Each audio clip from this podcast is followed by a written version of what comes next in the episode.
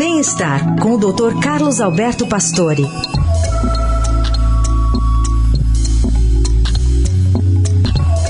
O relógio biológico é o tema da coluna desta sexta com o Dr. Pastore. Bom dia.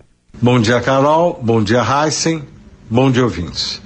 Vamos falar um pouquinho dos horários do corpo humano.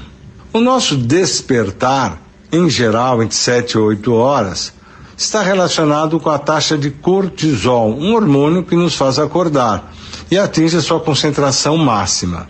Esse é o horário ideal para acordar, realmente facilitando a nossa vida. Quando a gente volta a dormir, não é muito bom, porque a gente produz endorfinas, que são analgésicos naturais, que dão um sono pesado, em geral sai com uma dorzinha de cabeça ou mau humor. Horários bons para atividade, entre 9 e 10 horas até meio-dia, é o estado que você atinge o seu pico de vigilância, é memória de curto prazo também.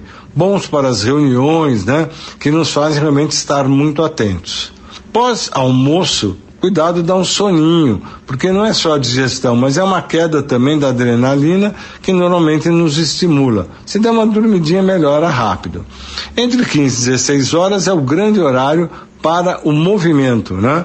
E realmente neste horário não há grande produção de hormônios e assim nós encontramos uma possibilidade de fazer exercício muito boa.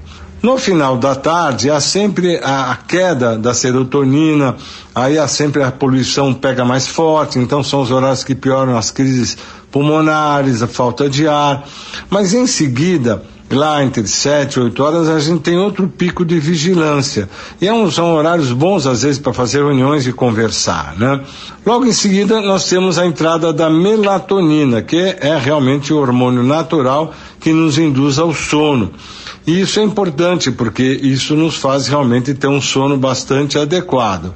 Então, para isso que tem que se evitar muito estímulo à noite e realmente aguardar que essa melatonina nos faça dormir e façam que você possa ter um bom sono, um bom sonho e realmente acorde no outro dia realmente com um despertar bem adequado.